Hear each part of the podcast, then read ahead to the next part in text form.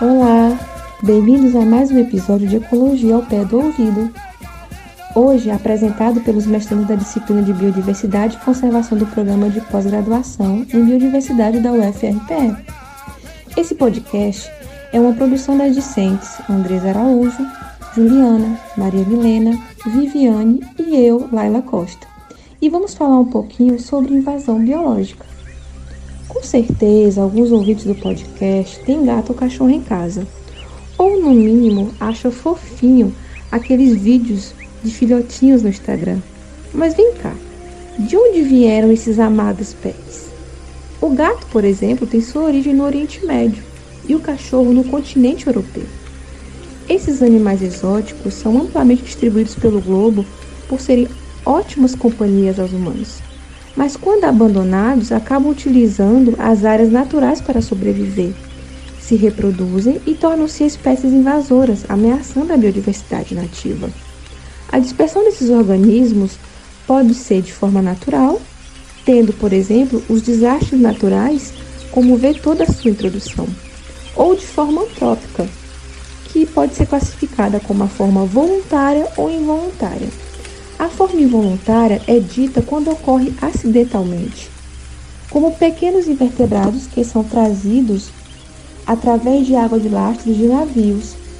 A forma voluntária ocorre quando a causa é para beneficiar o homem, como por exemplo, seja na sua alimentação, na economia e até mesmo para controlar outras espécies.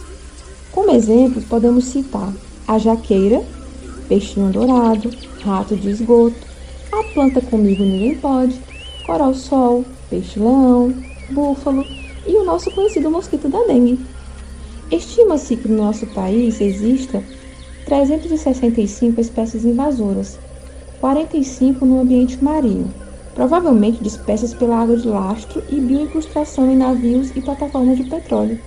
101 em águas continentais, tendo como principal via a aquicultura e a aquariofilia, e 219 em ecossistemas terrestres, introduzidas através do solo contaminado, plantas ornamentais e animais domésticos. Aqui no Nordeste, existem dois casos mais graves de bioinvasão por introdução voluntária: o tucunaré e a tilápia, que ocasionaram perda de biodiversidade devido às extinções de espécies nos rios, lagos e açudes dos quais elas estavam. Em 1998, o Brasil tornou público o decreto de número 2519 com o compromisso de controlar ou impedir que se introduzam espécies exóticas que ameacem os ecossistemas, hábitats ou espécies nativas. Mais tarde, durante uma Assembleia Geral da ONU em 2015, o Brasil participou de todas as negociações do documento a Agenda 2030 para o Desenvolvimento Sustentável, que traz, dentre as metas, o seguinte compromisso: até 2020, implementar medidas para evitar a introdução e reduzir significativamente o impacto de espécies exóticas invasoras em ecossistemas terrestres e aquáticos e controlar ou erradicar as espécies prioritárias. Mas conseguimos cumprir o prazo? Estratégias de manejo e erradicação foram sim criadas, como a estratégia, por exemplo, nacional para espécies exóticas invasoras, aprovada por meio da Resolução Conabio número 7 de 29 de maio de 2018.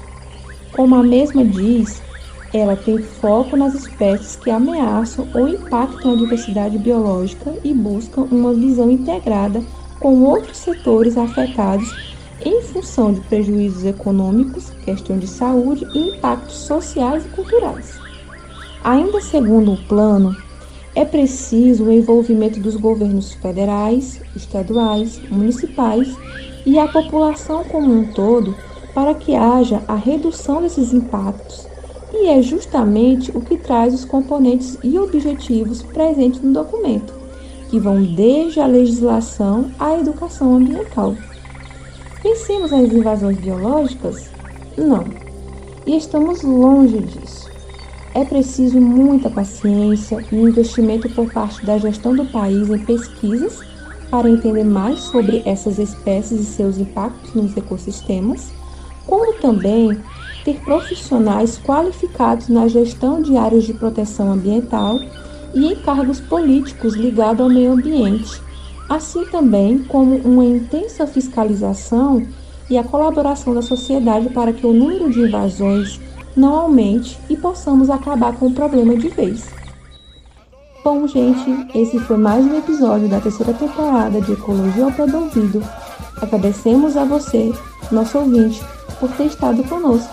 Deixamos o convite para o próximo podcast da temporada. Até breve!